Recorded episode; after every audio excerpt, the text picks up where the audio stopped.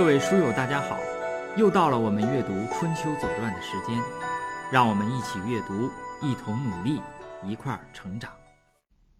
鲁僖公四年是公元前六百五十六年，这一年呢是齐桓公执政三十年，楚成王执政的第十六年。为什么要单说他俩呢？因为今年主要的一件大事儿就是齐楚之争。好，我们开始读这一年的春秋。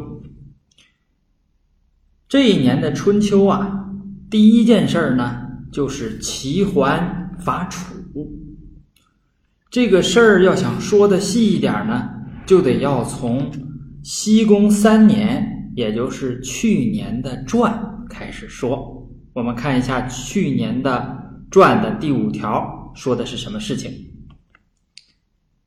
左传》西公三年第五，齐侯与蔡姬乘舟于右，荡公，公惧变色，进之不可。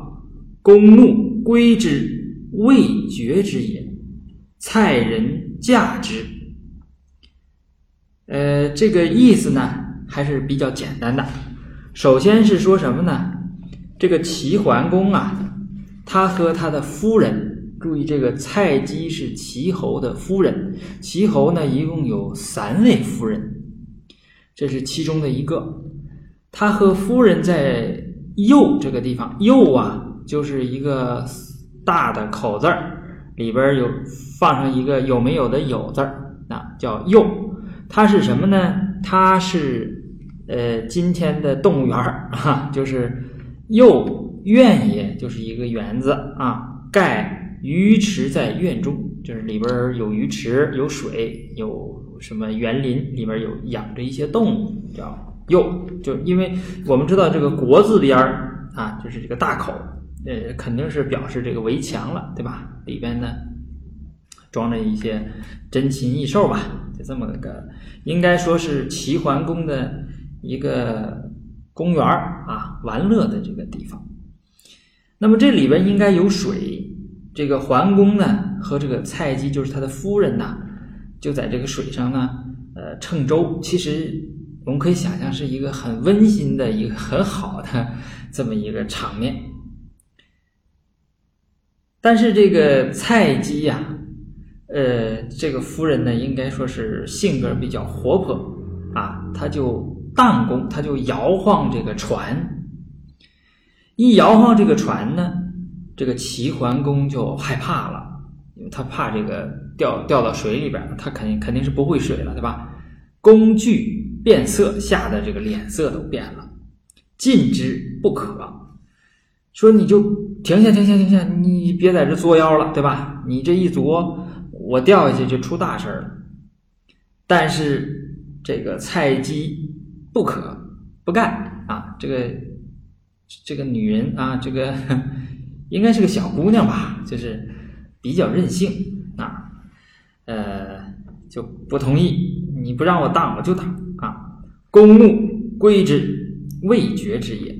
这个齐桓公就生气了，就说：“那你你回娘家啊，你回去吧。”未决之也什么？就是说没有正式的，呃，写一个这个我们今天叫什么休书啊？就今天讲就是没正式离婚，就说你你回去先回娘家，你好好想一想啊。未决之也，但是蔡人嫁之这个事儿就严重了，就是人两口子没离婚呐，尤其那个齐桓公他是霸主啊，对吧？人家是没说这个夫人我不要了，可能呢。双方冷静冷静，还会来给他接回来。结果他怎么样？他把他改嫁了，给嫁出去了啊！这个呃，在这个杨伯峻先生啊写了一条注，他说就是长沙马王堆啊，这个汉墓啊出土的这个有一个帛书，帛书里边呢，嗯，说过这样的事儿，说呃。今听女辞而嫁之，也就是说的这个是什么意思呢？就说蔡姬再嫁是出于蔡姬本人之意。就这姑娘也生气了，对吧？你你不是不要我吗？啊，你不要我，我跟别人聊，这个事儿显然这个就被齐国抓住了把柄。好，下边问题来了，读到这儿呢，我们会觉得有趣儿之余啊，我们在想这个事儿啊，这个事儿是讲齐桓伐楚，这个齐桓公自己家的事儿。跟伐楚有什么关系，对吧？这是我们的一个问题。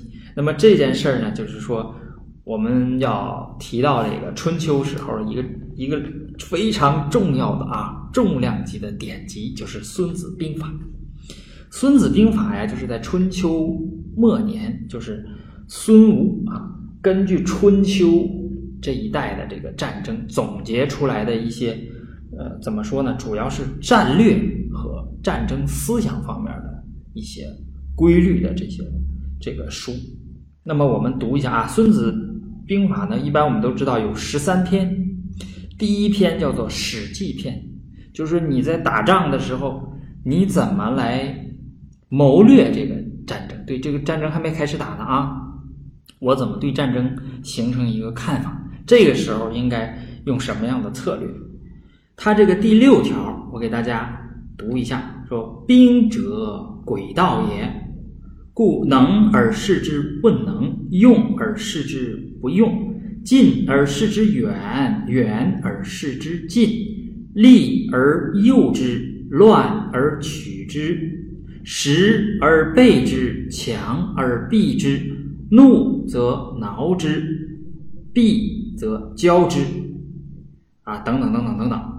呃，最后一句话 我不啰嗦了啊。最重要的一句话叫做“攻其不备，出其不意”，此兵家之胜，不可不转也。呃，这一段呢，大家可能有的地方听不懂，但是最关键的东西就是“兵者，诡道也”。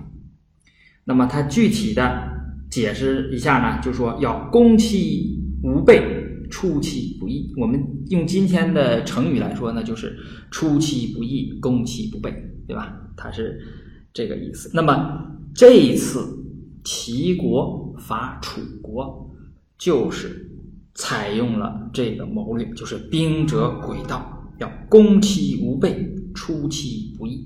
那军队呀，突然就到了楚国的境内了，对吧？就是楚国可能会觉得很纳闷吧？啊，我们往下。看啊，这个事儿是找茬，找谁的茬呢？齐国找蔡国的茬。为什么找蔡国的茬呢？因为蔡国是楚国的小弟，是楚国边儿上的一个小国。那么我们看《春秋经》西宫四年的第一条。四年春，王正月，公会齐侯、宋公、陈侯、魏侯、郑伯、许南、曹伯亲蔡，蔡溃。遂伐楚，次于行。你看，呃，八国啊，这个齐国为首的八国军队亲蔡。我们前面讲过，亲和伐是不一样的。伐呢是敲锣打鼓的进攻啊，这我明显有理了。亲不是，亲是无声无息的军队就过去了，是吧？是亲蔡蔡溃，那蔡国那个小国，他肯定抵挡不了这么多的军队啊，尤其齐国这么强大，而且还有这么多国家的八国联军，对吧？八国联军这个词儿呢，这个不好啊，对我们中国人。心里有创伤，所以我们说叫八国啊，别说八国联军不好听。这个八国呢，就亲这个蔡，蔡溃，就整个蔡就溃败了。蔡一溃，就遂伐楚，次于行。这个遂啊，呃，遂字呢，这个呃，我们先看怎么说呢？先看这个后边这个图，我们先看地理啊。蔡国呢是在图上的这个蔡一，也就是河南省的上蔡县。现在是市啊，是县呢？不知道。总之县呢是比较稳定的啊，就是从开始立县一直到现在这个名基本上都不变。它在上蔡这个地方，打完了这个蔡国呢，他马上是往北，呃，北边呢就是所谓的，嗯，我们说叫什么呢？是往北转一点儿就是少陵，啊，往北一点儿就是少陵。我这个图上可能是啊标出来了，对吧？就是第一个我标记的地方就是呃行啊，不是少陵，就是行在。南边，少陵在北边。待会儿再讲为什么在少陵签约。呃，岁伐楚，这个岁呢，是他说的是什么意思呢？他说的这个意思呢，是说，呃，是本来是打蔡，打蔡的时候呢，顺便去伐楚。这岁是就是他是这么解释的，就是两世之间。就是不是故意去伐楚的，只不过打到蔡国一看，呀，旁边还有个楚国，我我要打一下楚国。其实不是啊，其实他是，呃，明修栈道，暗度陈仓。就我要打楚嘛，我先去打蔡啊，然后呢，突然打完蔡，突然陈兵就在楚国的境内。楚国这个时候肯定是懵了，对吧？就是你你不是打蔡国吗？这跟我有什么关系啊？你怎么突然来打我来了，对吧？哎，就是所谓。出其不意啊，攻其不备，这个战略上是非常聪明的，这充满了智慧。就是管仲啊，真是用兵啊，呃，真是有一套。呃，我们看《左传》的第一条，《左传》西宫四年第一条，它讲述了这个战争的这个过程，尤其是谈判的过程。四年春，齐侯以诸侯之师侵蔡，蔡溃，遂伐楚。楚子使与师言曰：“，呃，楚楚成王，这时候他是他是子爵嘛，所以称楚子。呃，楚成王就派一个使臣到齐国的这个军队来谈判，当然也是问问什么问情况，因为他不知道怎么回事嘛。就你本来你是打蔡国，突然你怎么就跑到我们家来了？”啊，那么当然要问一问，说君处北海，寡人处南海，唯是风马牛不相及也。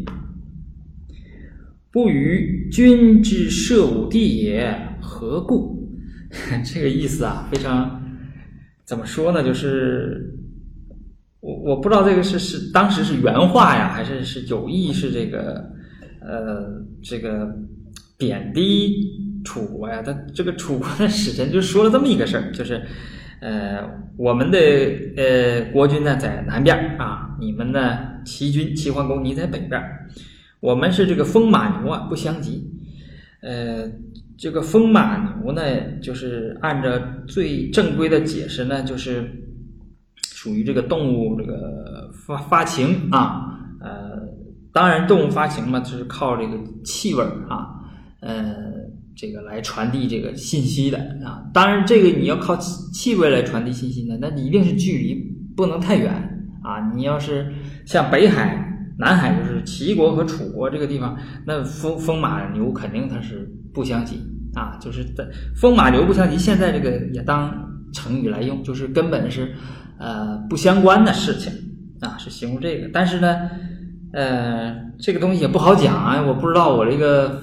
粉丝里边或者是听众里边有没有未成年人？所以这个东西 我也不敢讲太深。总而言之，就是它不相关。你看，我们本来不相关，你在北边好好的，我在南边好好的，你为什么来打我？啊，是这个意思。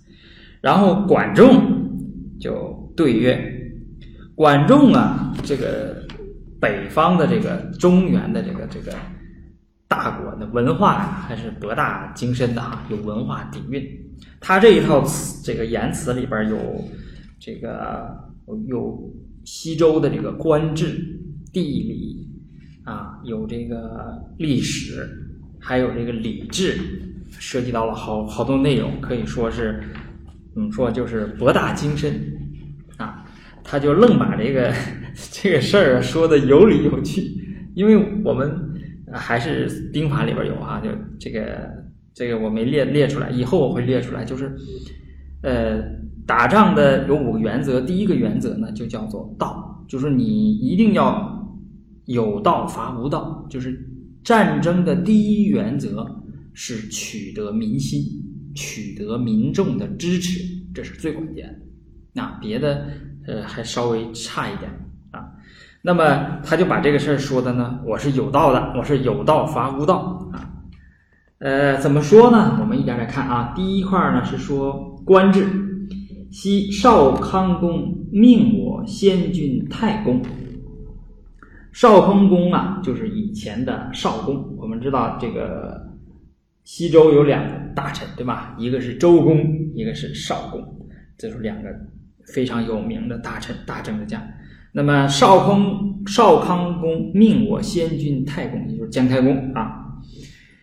呃，曰武侯九伯汝实征之以贾府周氏，这是法理上的说。当年少公啊，就给我们这个太公就有这样的册命啊。呃，什么册命呢？武侯九伯，武侯九伯呀，是为什么说有武侯呢？武侯就是公侯伯子男五等爵。为什么说九伯呢？因为当时呢，这个地理上呢，我们现在也说叫九州啊，就是中中原大地呢是一共有九州，每个州里边有一个方伯，就是每个州里边有一个诸侯之长，它叫做伯啊，就伯就是老大啊。那么九伯就是九九个州里边诸侯有九个老大啊。那么也就是说。我这个范围内啊，武侯不管你是什么等，不管你是在什么地方的啊，在只要是九州之内，汝实征之以贾府周氏，你都可以去打他啊，你可以去征伐他，你呢，呃，以此来辅助周王室，赐我先君吕，东至于海，西至于河，这开始讲地理了。那这个范围，你不说九州吗？这个范围就是说，东到海，海呀，主要是十四郡以东界，呃，十四郡以东，这叫做海。那么他就说，从北往南就是辽西北平、渔阳、张武到最最南边的会稽啊，这这之东叫海。呃，西至于河呢，河就是指黄河啊，黄河。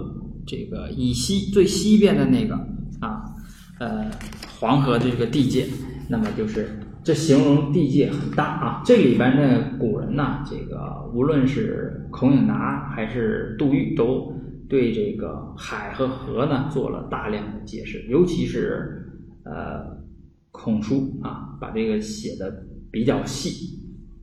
总而言之，就是地方很大啊，这个。大家可以细看一下我给的材料，那里面，连这个《尚书》的语贡都折腾出来了啊，就是 说这个什么是海，什么是河啊？南至于穆陵，北至于吴地。北边这个吴地在哪儿呢？吴地是在河北省的，叫卢龙县，呃，就是在哪儿呢？在今天的秦皇岛。秦皇岛不是靠着海吗？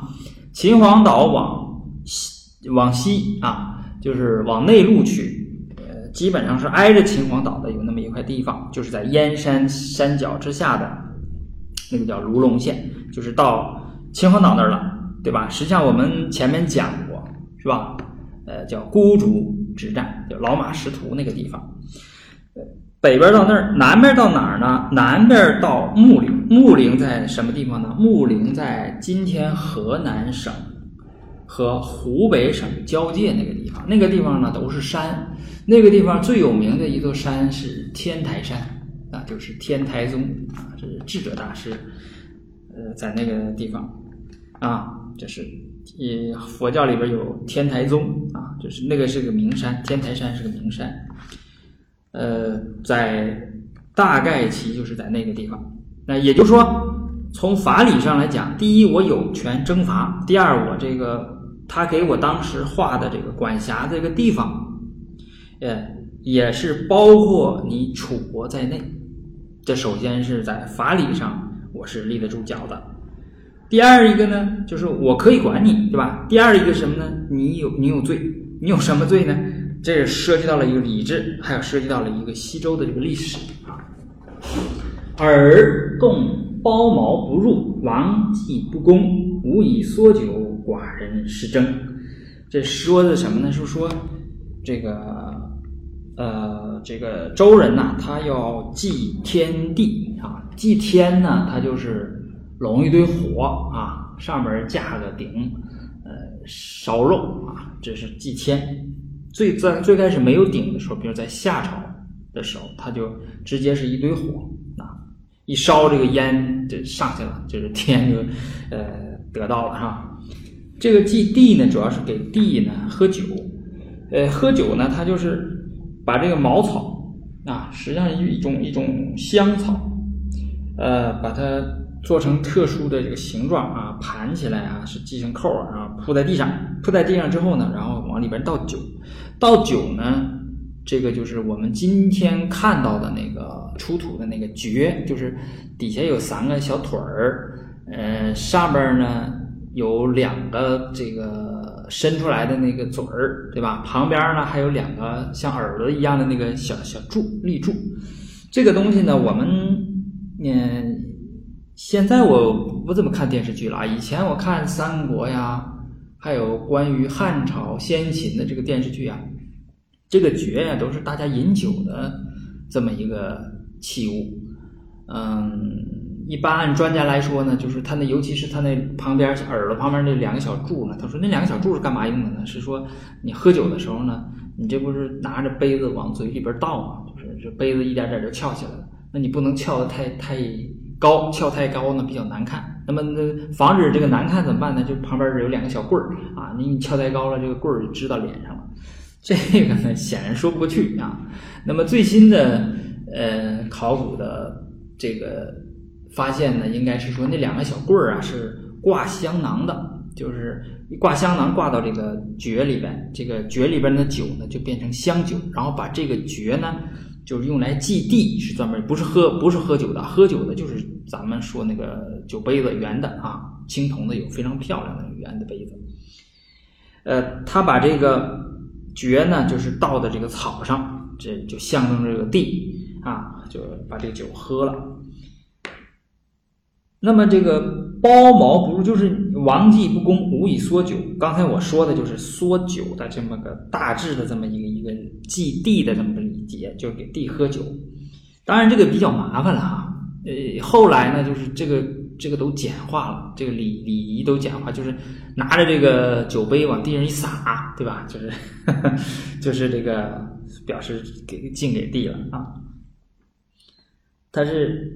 寡人失征，就是你你不进贡这个包茅啊，那你这有罪。但是这个罪太小了，对吧？你就是个一个草嘛，你你你那个也不至于说那个发这么大兵啊，八个国家啊来打我。后边又说，昭王南征而不复，寡人试问。昭王就是周昭王，周啊就是西周的一个王哈。这个昭王南征。就没回来，淹死了啊！就是说，呃，西周实际上呢是最开始的时候呢，它是向南发展，就是我前面也讲过，呃，和夷和前面的蛮啊，南蛮北狄啊，东夷西戎，呃，就是大概齐啊，说的就是这个往往南，它为什么往南发展？因为往南边有这个战略资源。啊，他这个周人往南都是进攻啊，他好几次征南啊，呃，征东征南，像周公就打过征东啊，这个是昭公往南打啊，南边有战略资源，尤其有青铜这样的重要资源，北边它主要是防御，它不往北打，北边没什么资源，它不往北不往北发展，北边主要是防御，就是我们前面也讲过咸允，对吧？呃，征南的时候就死了，就当然是在楚国那个境内淹死了。那么，寡人试问，这个时候吧，这个也属于强词夺理。前面那个草呢，呃，是强词夺理，这个也是强词夺理。为什么？因为昭王死了到现在应该有，哎呀，大概有一百五十多年了吧？好像是以前我听过这个数，就是一百五十多年啊。或者是二三百年了。总而言之，好长时间了啊。他拿这个事儿来问、来问、来问罪，这个当然是有点强词夺理了啊。那么，嗯，总而言之就是你看，呃，我前面说了，涉及到官制，涉及到地理啊，涉及到呃这个礼制，涉及到历史。那么这个这个齐国呃这个楚国的这个使臣呢，这一看说一大堆。啊，这他他也得对付几句啊啊！对曰：“攻之不入，寡君之罪也。敢不供给，昭王之不复，君其问助水滨。”呃，这个事儿小事儿，小罪过认了啊。这个包毛不供，这是我们的毛病，我们我们的罪，我们一定会啊。如如理如数的给你们贡献这个茅草，那茅草嘛，那割割里割几捆就给送去就完了。呃，昭王之不复，这个是这个罪过大啊，这个罪过要认下来，那那指定要开战了，都不用想啊。那么这个罪不能认啊，就那昭王没回去，那你到那个，你到那水边上问去吧，意思是跟我们没关系啊。你看他这话说的就有意思哈啊。君其问诸水滨，诸就是之鱼。君其问之于水滨，你到水边上自己去问去吧。啊，他不直接说，嗯，我怎么怎么样哈？这是我们呃春秋的这种笔法。是这个楚国呃不服嘛？啊，不服不服，军队要继续往前开，所以失进次于刑，也就是。前面解释春秋里面的岁伐楚次于刑是怎么次于刑？实际上次于刑之前已经双方有了一轮谈判了，没谈拢，没谈拢怎么办呢？这个楚成王啊，就是楚子，他派了他这个就是最大的卿啊，就是国家的一个最大的一个干部了，派他出来全权来处理这件事啊，处理怎么说呢？说你看《春秋经》里边，西宫四年的第三条，他说：“楚屈完来蒙于师，蒙于少林。”他用了一个“来”，他为什么不说楚子使屈原呢？他是派他来，但是他来可不是专门要盟于师，要和齐国的军队结盟的，他是带着军队就来了。来了是干嘛呢？哎，他要看一看，看一看你齐国这个军队是几斤几两啊？如果你强，那我就服了，你是大哥；如果你弱，对不起，我就要顶你一下，对吧？我就要打你一下。所以说呢，夏到了夏天，楚子使屈完如师，就派这个屈完呢来到齐国。这个八个国家的这个军队里边来，啊，师退次于少。他为什么要退呢？啊，就实际上是退这什么一舍之地吧，就三十里，就是呃，这个时候是表示一种礼节。中原国家嘛，老都讲老礼儿，对吧？就是我这个军队往后退一下，我从行这个地方往后退，退到少陵这个地方，实际上是表示对。楚国使臣的对楚国的一种尊敬。那么前面我们说过，他来是想一探虚实的，就你要强我就服你，你要弱那我可不服你，我要我要跟你打一仗。那齐国这边，你管仲嘛这些人当然都很聪明，当然就知道屈完的来历。那怎么办呢？齐侯陈诸侯之师与屈完乘。而观之，把军队都列好。那当然，雄壮的都在前面啊，老弱残兵的肯定都藏起来。呃，和屈完共同啊，乘坐一个车来检阅这个军队，实际是让你看看我们军队多么强。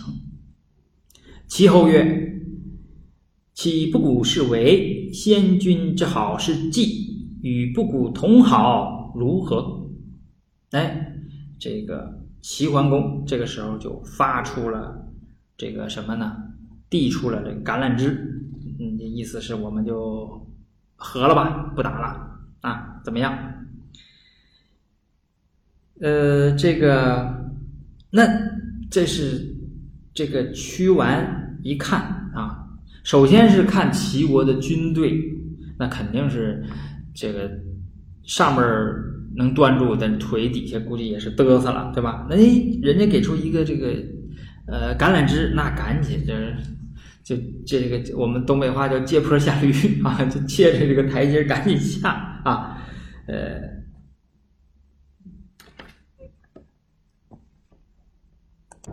这个屈完呢还是比较会说话的，对吧？君会剿服于敝邑之社稷，汝受寡君，寡君之怨也。这说的非常客气啊。直译的话呢，就是说，呃，齐桓公您啊，呃，这个惠临敝国啊，来这个剿服呢，就是求服啊，呃。你呢，很屈辱的这个，呃，收了我的这个我我军啊，就是汝收寡君，就是承蒙你那安抚我的这个我国的这个国君啊，这是寡君之愿，正是我们这个呃呃楚军的这个愿望，这就赶紧就同意了，对吧？一看敌这个齐国兵强马壮的。呃，正好人家说咱别打了，那咱就别打了吧，对吧？其实就是服了啊，服了呢，齐侯呢，这是要逞下强了啊。我们知道齐桓公就是这样的人，对吧？他是替而有大虑，就替啊，就是呃这个急三火四的，然后呢，这个好大喜功的啊，这个他愿意什么呢？就愿意当老大啊，这么好大喜功。呃，以此重战，谁能御之？以此攻城。何城不克？这耍耍威风，对吧？嗯，我这样的军队，嗯，要是跟谁打，谁能打得过？对不对？我这样军队要去攻城，什么城都攻不下来，是不是？耍耍威风。这个屈完这个这个大夫啊，呃，这个叫我们今天在看叫什么叫嘴硬，是吧？其实也不是嘴硬啊，他他这个也有他战略的纵深纵深啊。我们看一下他怎么说，他说。君若以德随诸侯，谁敢不服？你要讲究仁德，谁都得服。因为你看，他前面那是有例子的哈，呃，尊王攘夷、存亡继绝这些事儿他都干过啊，大家都服他的啊。君若以利，楚国方城以为城，汉水以为池，随众无所用之。那。那你要是非得要打我们，那咱们就较量较量。那我们有方城山作为城墙，有汉水作为护城河，那咱们就打一打啊，我们就较量一下。这个就是有把这个广大的战略纵深就拿出来。首先我们看这个图啊，这个方城，呃，就是呃，我也画出来了，那个地方还真是。呃，楚国和中原交界的这么一个战略要地，那个地方呢，有这个你看画的这个长城是当时的楚长城，啊，那应该是在，呃，在什么时候修的啊？有可能就在春秋时候修的这么一个长城，它是用来防御这个防御用的啊。实际上，各诸侯国之间都修，都要修这个长城，尤其在战国的时候。他们互相都修长，这个长城一定不是修在两国边界上，是修到自己国这个这这边界。这个长城呢，原来呢就是墙啊，在你像汉长城啊，就是墙。最最远的汉长城呢，就到哪儿了？都到贝加尔湖了啊，到那儿。它实际上是，呃，那个那时候应该应该有骑兵了。那么作为农耕民族呢，它都是以步兵为主。那你步兵要防御骑兵怎么办呢？那你最好就是修一道墙，你就拿土堆起来一一道墙就可以。然后你在墙的后面呢，你用这个弓箭。实际上，古代战争啊和这个军事技能啊，实际上就是两条：骑马射箭，拳脚啊是在其次。就不这个将军也不会拿着这个大刀啊往上冲砍啊，这个好像不会，就基本上都是这个。弓弓箭啊，就你会骑马，骑马的时候你会射箭，这个比较厉害。你想两个人，你拿着刀，我拿着剑，你还没能砍到我，我一箭大概就把你给射伤了或者射死了，这个是是主要的。至于拳脚嘛，那可能比这个兵器还要差一些。但是我们这个武侠呢，这个就不一样了啊。那个拍成电影电视剧呢，最好大家还是用拳脚，那就不会出现伤害，对吧？这基本是这样。呃，好，这个屈完的这个词儿啊，这也挺硬，是吧？这这句话说的真是，我觉得以方城以为城，汉水以为池，咱们可以兵车相会，是吧？哈 哈呃，但是不管怎么嘴硬啊，最后是屈完及诸侯盟，这最后就是签订了一个合约。那么实际上齐桓公这个霸主呢，就成功的抑制了楚国的北扩，就楚国呀就。被抑制到这儿了，他就不太敢再往北发展了。等到齐桓这个结束的时候，就是齐桓去世的时候，齐国乱套了嘛，楚国呢就还是继续往北扩，被这个宋国挡了一小下啊，但是没挡住，宋襄公挡不住他。然后呢，突然出了一个晋国，晋国就山西人呐，能打啊，他们一直是最能打的。到战国的时候，他们仍然是最能打的。那么战国的四大名将有两个就是赵国人，对吧？一个是廉颇，一个是呃这个李牧，是吧？这这都非常能打啊！这呃跟秦国那两个啊，这都是可以抗衡的啊。这个李牧要不是赵王这个中了反间计啊，那还不好说。那长平大战那个四十万赵军都没有了，他仍然是可以和。秦国对抗，就是这个李牧啊，用兵非常好。要不是说，哎呀，怎么说啊？有的时候就是这个国君呐，这个这个比较弱，所以说就自毁长城啊。要不然这个名将也不至于最后死在自己人的手里，是吧？